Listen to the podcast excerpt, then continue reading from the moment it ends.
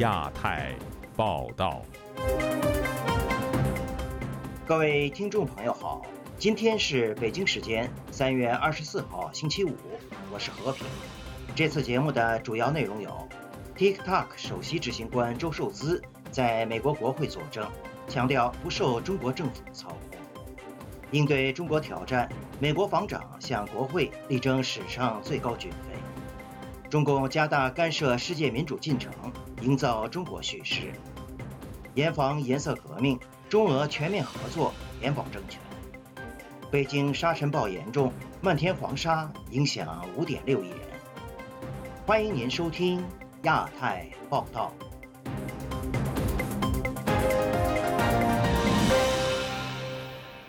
TikTok 的首席执行官周受资星期四出席美国国会的听证会，强调 TikTok 不受任何政府操控，其母公司字节跳动。不是中国或任何国家的代理人。不过，中国商务部表示，出售或者剥离 TikTok 需要得到中方的许可。下面请听本台记者陈品杰的报道。周受资三月二十三日出席美国国会众议院能源和商务委员会的听证会时，面对美国议员关注 TikTok 可能构成的国家安全风险，周受资强调，TikTok 并非任何国家的代理人。并说 TikTok 在中国无法使用，极力撇清与中国政府的关系。他说：“ByteDance is not owned or controlled。字节跳动不是中国政府所拥有或掌控，是一家私人企业。”周受资认为 TikTok 受到打压，自愿出席这次的听证会。他也是整场听证会唯一的发言者，同时这也是 TikTok 的首席执行官第一次出现在美国国会的有关听证会上。他在作证时向在场议员强调对于用户的保护承诺。他说：“我们将用防火墙保护美国用户数据免受未经授权的外国访问。TikTok 仍将是一个自由表达的平台，不会受到任何政府的操纵。”周受资同时表示，TikTok 正在进行一项德克萨斯项目，将把敏感数据与美国用户隔离开来，只有美国的员工才能够访问这些数据。不过，民主党籍的众议员帕隆谈到此项目时却说，他仍相信北京的共产党政府仍有能力控制并影响他的所作所为。被问及与母公司字节跳动的关系，周受资表示，他只与字节跳动的首席执行官经常接触，但否认与字节跳动的党委书记有任何的往来。不过，针对议员提问是否字节跳动员工现在得以访问美国数据，周受资并没有直接否认。德克萨斯项目完成后，答案是否定的。目前我们仍然需要删除一些数据。至于中国政府是否有权要求数据分享，周受资回应民主党籍众议员艾舒的提问时说：“没有证据显示中国政府有权访问数据。” Chinese government has access to that data. They have never asked us. We have not provided. I have asked. 他说他们从未要求，TikTok 也从未提供。但是许多议员对他的说法并不买账。委员会主席共和党籍议员罗杰斯就说：“TikTok 收集任何可以想象的数据，并且受到中共的操纵。美国拜登政府近日要求 TikTok 脱离北京母公司字节跳动，中方的股东必须出售股份，否则将面临被禁的风险。”但中国商务部周四在例行记者会上就对此表示坚决反对。中国商务部的发言人说：“出售或是剥离 TikTok 涉及技术出口问题，必须按照中国的法律法规履行行政许可程序。”自由亚洲电台记者陈品杰华盛顿的报道。三月二十三号，美国国务卿布林肯和国防部长奥斯汀分别出席国会听证，向议员们争取来年的财政预算。其中，国防预算的额度更将创下美国史上最高纪录。两人同时强调，美国要准备好应对来自中国的挑战。下面请听本台记者吕希的报道。拜登政府近日公布的二四年财政年度国防预算金额为八千四百二十亿美元，创下了美国史上最高。美国国防部长奥斯汀周四出席联邦众议院国防委员会的听证会，为史上最高的军费预算进行游说。他一开枪就提到，美国增加军费是为了应对和中国的战略竞争。这项预算案是基于国家战略。也是基于我们和中国的战略竞争的严重性。这项预算案将协助我们继续实施2022年的国防战略以及总统的国家安全战略。中国是向我们步步紧逼的挑战，我们正努力迎战。奥斯汀表示，新的国防预算可以让美国增加投资，加强优势，抵抗侵略，包括在印太地区建立更强的防卫力量，以应对中国在印太地区的军事扩张。他又提到，菲律宾已经同意把两国的合作基地数量增加将近一倍，而日本也也承诺把国防预算增加一倍，并将和美国在冲绳部署第十二滨海作战团，以更好地阻止第一岛链的冲突。美国参谋长联席会议主席米利在会上表示，中国仍然是美国的头号长期地缘战略安全挑战。不过，他强调，美国和中俄两国的战争并非无可避免，关键是美国必须保持全球第一军事强国的地位，才能避免大国战争，维持世界和平。美军之所以能避免大国战争，是因为我们从前和现在。都是世界最强大的军事力量，而我们也必须保持这个地位，才能保持大国之间的和平。这个预算案是基于我们的战略，也是为了阻止战争。这个预算案将让我们保持实力，使我们充分准备迎接未来。美国国务卿布林肯同日出席联邦众议院外交委员会听证会的时候，同样提到中国为美国带来的长期挑战。The budget will also strengthen our efforts to outcompete. 这个预算案还将加强我们战胜中国的能力。拜登总统坚定地致力于推进一个自由开放的印太地区，这就是为何这次的预算案要求把印太地区的预算 增加百分之十八，来战胜中国。而在周三另一场听证会上，布林肯也强调，美国正面临来自中俄两国的挑战。但认为目前没有看到中国向俄罗斯输出致命武器的证据，但中国提供了政治和物质方面的支持。自由亚洲电台记者吕希，美国华盛顿报道。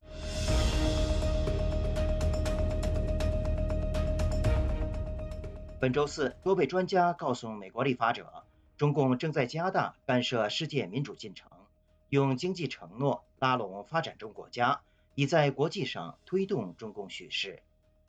下面请听本台记者经纬的报道。三月二十三日，美国国会美中经济与安全审查委员会就中国全球影响力和干预活动召开第三次听证会。多位专家在会上表示，中国正在积极干涉全球民主，大力推广中共叙事，以维护其统治的合法性。国立台北大学犯罪学研究所副教授沈博阳表示。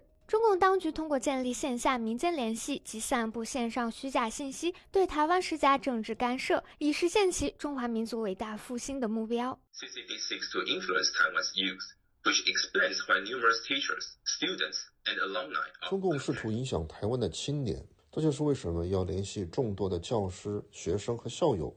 除了线下网络统战工作之外，中共还使用一系列的策略来干扰在线人才民主进程。中国的网军，包括人民解放军和武警共青团，他们有能力在台湾大选期间散布大量的网络虚假信息。他提到，台湾于二零年正式实施反渗透法，以抵御中共的渗透干预，但他认为该法在打击虚假宣传活动方面并不完全有效。英国兰卡斯特大学中国政治与国际关系高级讲师朱波表示，五眼联盟国家也受到了中共广泛的渗透干预。他说，近年来，在五眼联盟的情报机构发布的有关外国干涉的公开声明中，中国占比越来越重。The most demonstrable impact, I would argue, of Beijing's interference has been on civil liberties and. 北京干预的最明显影响是对公民自由和人权，尤其是散居社区内部的人权、言论自由和政治信息权等等。我认为，大多数国家还没有，或肯定没有以全面。和有重点的方式来充分解决。他建议成立一个跨国维权办公室，加强民主国家合作。国际共和研究所全球影响中心技术和团队负责人凯瑟琳·斯科特说。中国特别重视在拉丁美洲、非洲和太平洋岛屿国家培养有影响力的精英，以及通过腐败或市场依赖造成的杠杆作用来施加影响，让他们在国际上为维护中共专制统治背书。to creating. 北京知道，稳健的贸易关系是建立强大的、可持续的轻中游说集团的捷径。即使是欧洲发达的民主国家，也不能幸免于这种经济影响力。无论是为了进入中国市场，还是为了获得急需的投资承诺。斯科特表示，虽然没有直接证据表明中国操纵台湾、澳大利亚和加拿大等地的选举，但中国确实对有合作倾向的代理候选人和政党提供了支持，要求他们不那么关注中国的核心问题，比如人权、新疆、西藏和台湾等。他还呼吁美国及盟国应加大对发展中国家的投资，包括教育、经济和外交方面，以对抗中国的野心。自由亚洲电台记者金伟华盛顿报道。近日，中俄两国领导人签署联合声明，承诺通过公安、内务等部门举行年度会晤，加强防范颜色革命、打击东伊运、三股势力等活动的力度。有评论指出，此举凸显中俄两国正在社会控制方面相互取经。下面请听本台记者古婷的报道。中俄两国联合声明内容显示。中俄两国合作领域除了共同对抗美国、英国、澳大利亚建立的三边安全伙伴关系等，还提出防范国内的颜色革命。声明写道：双方反对外部势力干涉内政，双方同意协商举行公安内务部部长年度会晤，加强在防范颜色革命、打击包括东伊运在内的三股势力、跨国有组织犯罪、经济犯罪、毒品犯罪等执法领域的合作。对此，美国资深媒体人马趣本周三接受自由亚洲电台采访时表示：“很关键的一点就是，我们看到又是和俄罗斯在强调防范颜色革命。那么，这个防范颜色革命和内务部以及公安部的领导要进行多方位的合作，包括定期的这样的一种会议机制，和普京双方共同要在情报方面，特别是在包括俄罗斯的情报委员会。”都会和中国的各式各样的情报呢共同进行分享。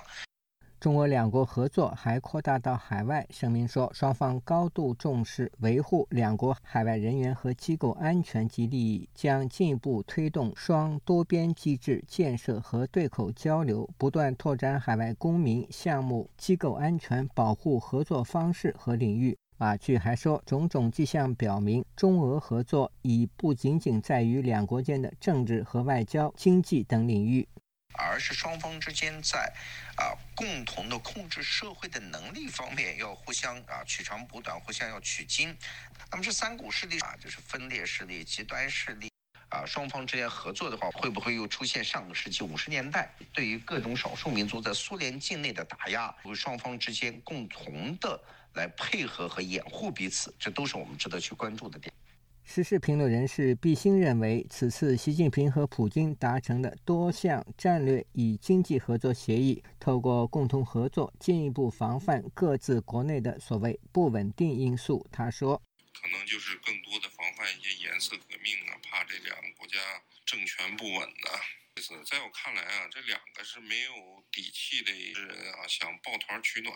俄罗斯的这个传统核心概念“个人服从国家”和中国的这个如出一辙了。中国官媒新华社本周三发文力挺习近平访问俄罗斯。新华社的标题是“引领中俄关系行稳致远，为人类进步事业做出更大贡献”。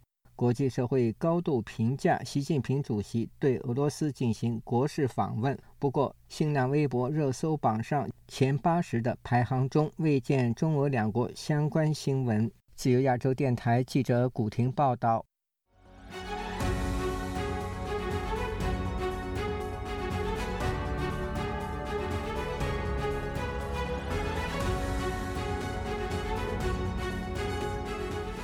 近期北京的沙尘暴相当严重，外界关注是什么原因导致了沙尘暴的恶化？北京居民的日常生活是否受到影响？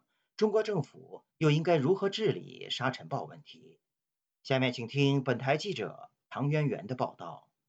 中国本周正在经历今年最强的沙尘暴，包括北京在内的十八个省区市在这周都受到沙尘暴危害。中国国家林业和草原局表示，此次的沙尘暴约莫影响五点六亿中国人，其中北京本周三的空气质量指数为五百，达到六级严重污染，天空黄沙漫天。旅居北京的 Philip 就告诉本台记者，以下由同事代读：回北京，我这就嗓子完蛋了，这里空气太糟糕了，还好多人抽烟。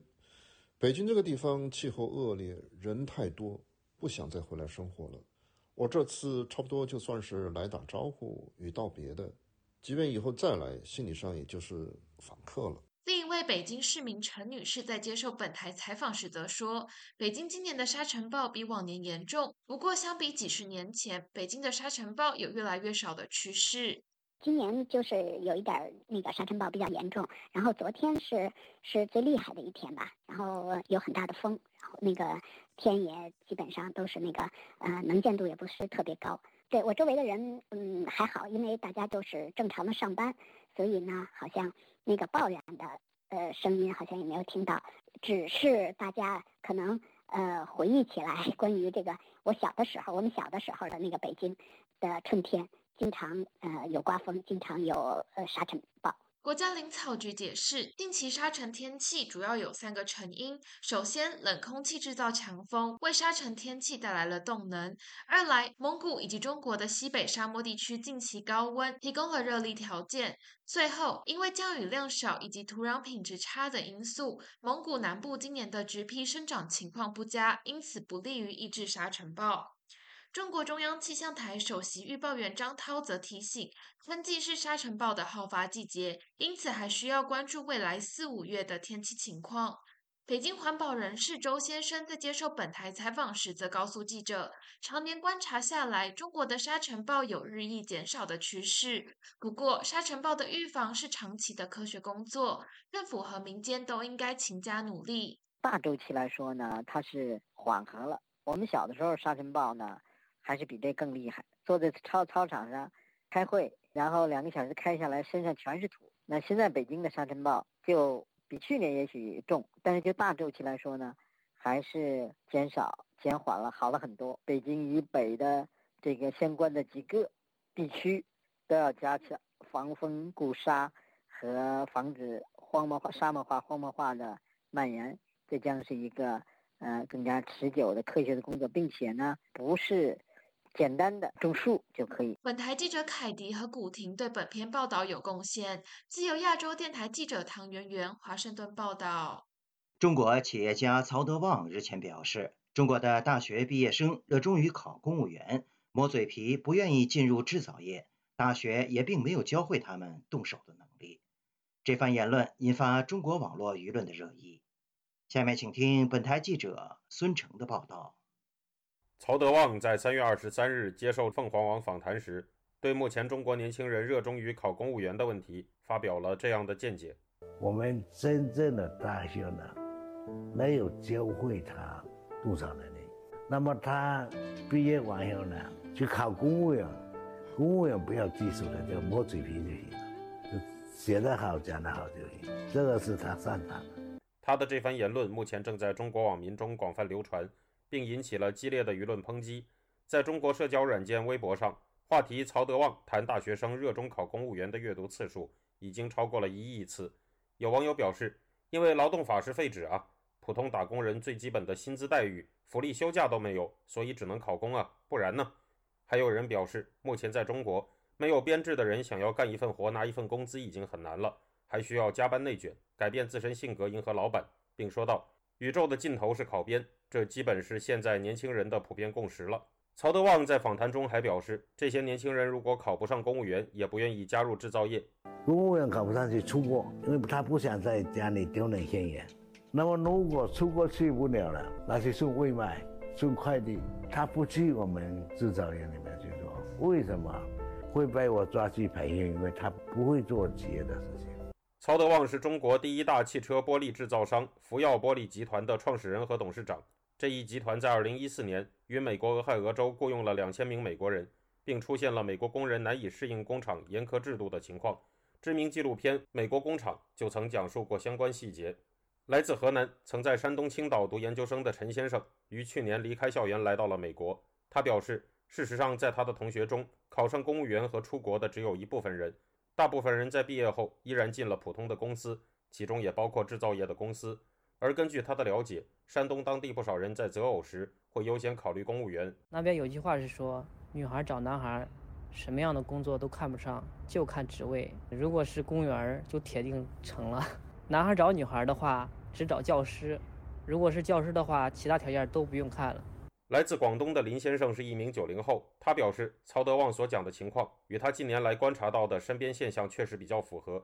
他还有朋友在私企工作多年后，依然选择去考公务员。他说，在广州和深圳这样的大城市，年轻人如果不是家里在当地有房的话，实际上奋斗起来非常艰难，而且很多公司也会随便加班，让人没法好好休息。所以有人看到了自己精力和能力的天花板，就选择了躺平，或者是向往比较稳定的编制内吧。在中国问答网站知乎上，也有不少网友对曹德旺的言论进行了讨论。有网友表示，目前的学生之所以热衷于去考公务员，不愿意进入制造业，主要是因为进入制造业后会面临待遇太低、没有尊严、前途未卜等情况。自由亚洲电台记者孙成，旧金山报道。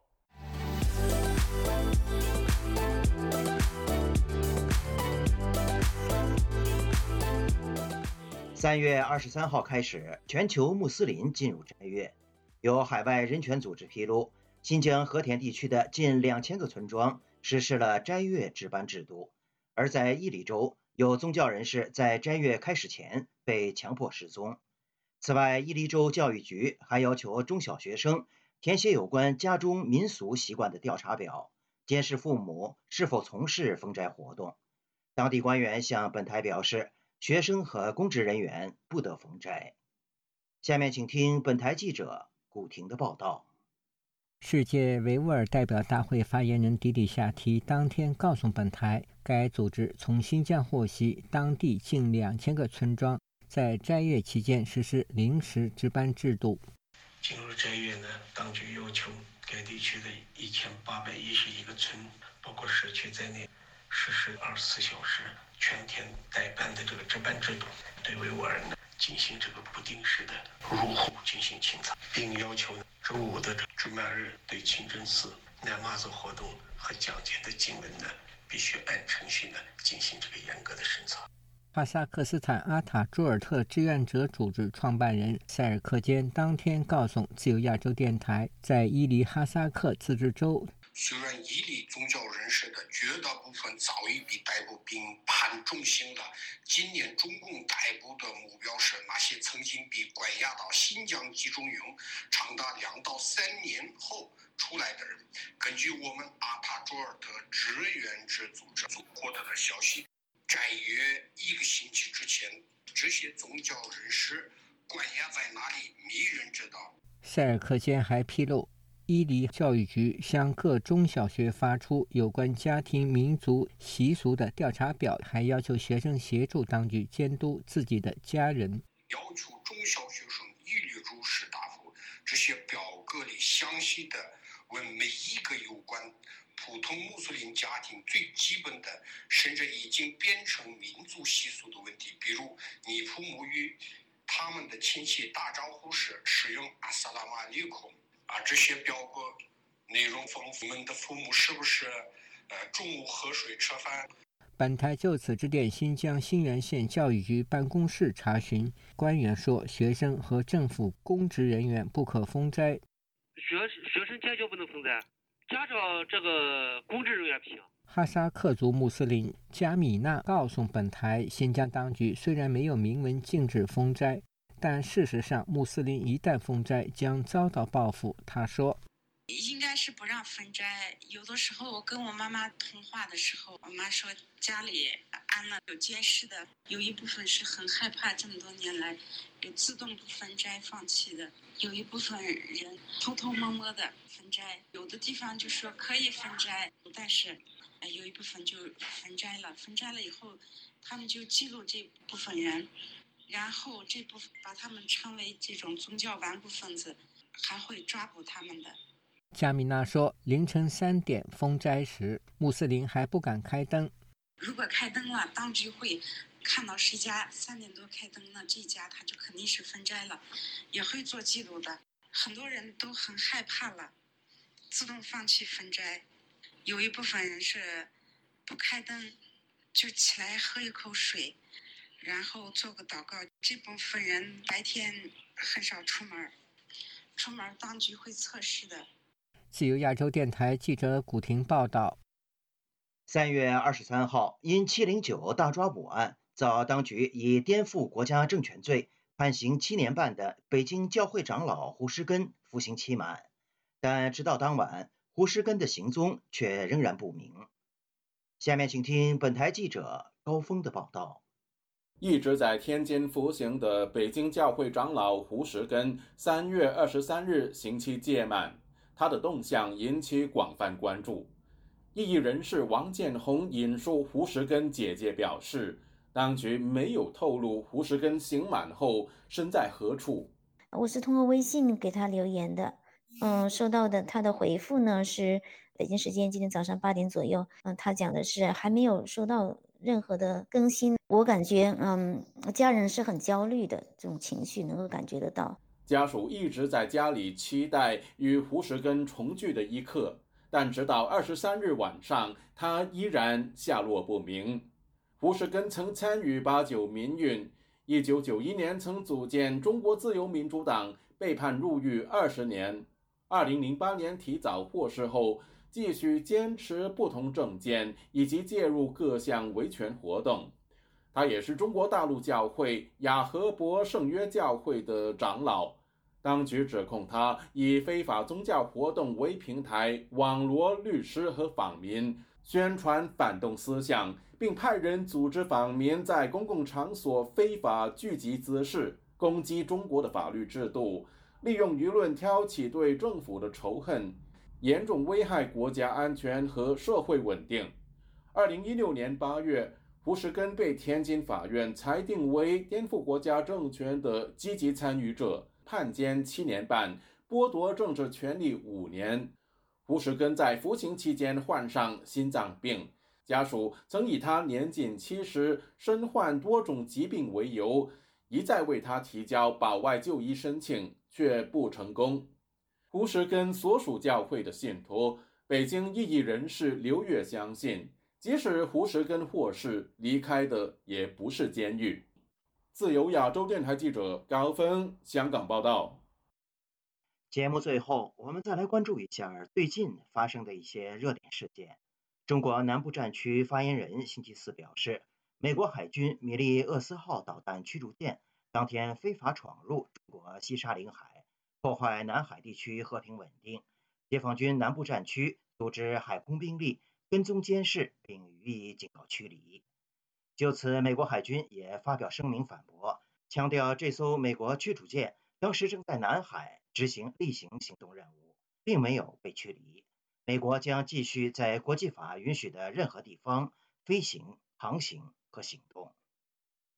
据维权网本周四发布的消息，青岛港湾职业技术学院2022级学生郭俊成因声援白纸运动，目前遭到当局的持续迫害。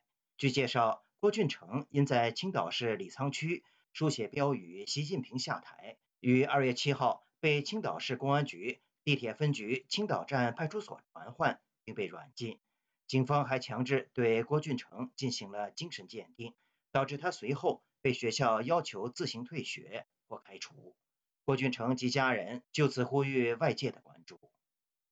美国国会众议院日前以四百零四票赞成。七票反对的压倒性票数通过了由共和党籍众议院外委会副主席华格纳提出的《台湾保证实施法案》。该法案将修正2020年底通过的《台湾保证》，要求美国国务卿至少每两年向国会提交报告，说明现行准则是否符合深化并扩大美台关系，以及是否有助于两岸议题和平解决等主要目标。听众朋友。亚太报道节目到这里就播送完了，感谢您的收听，我是和平，我们下次节目时间再见。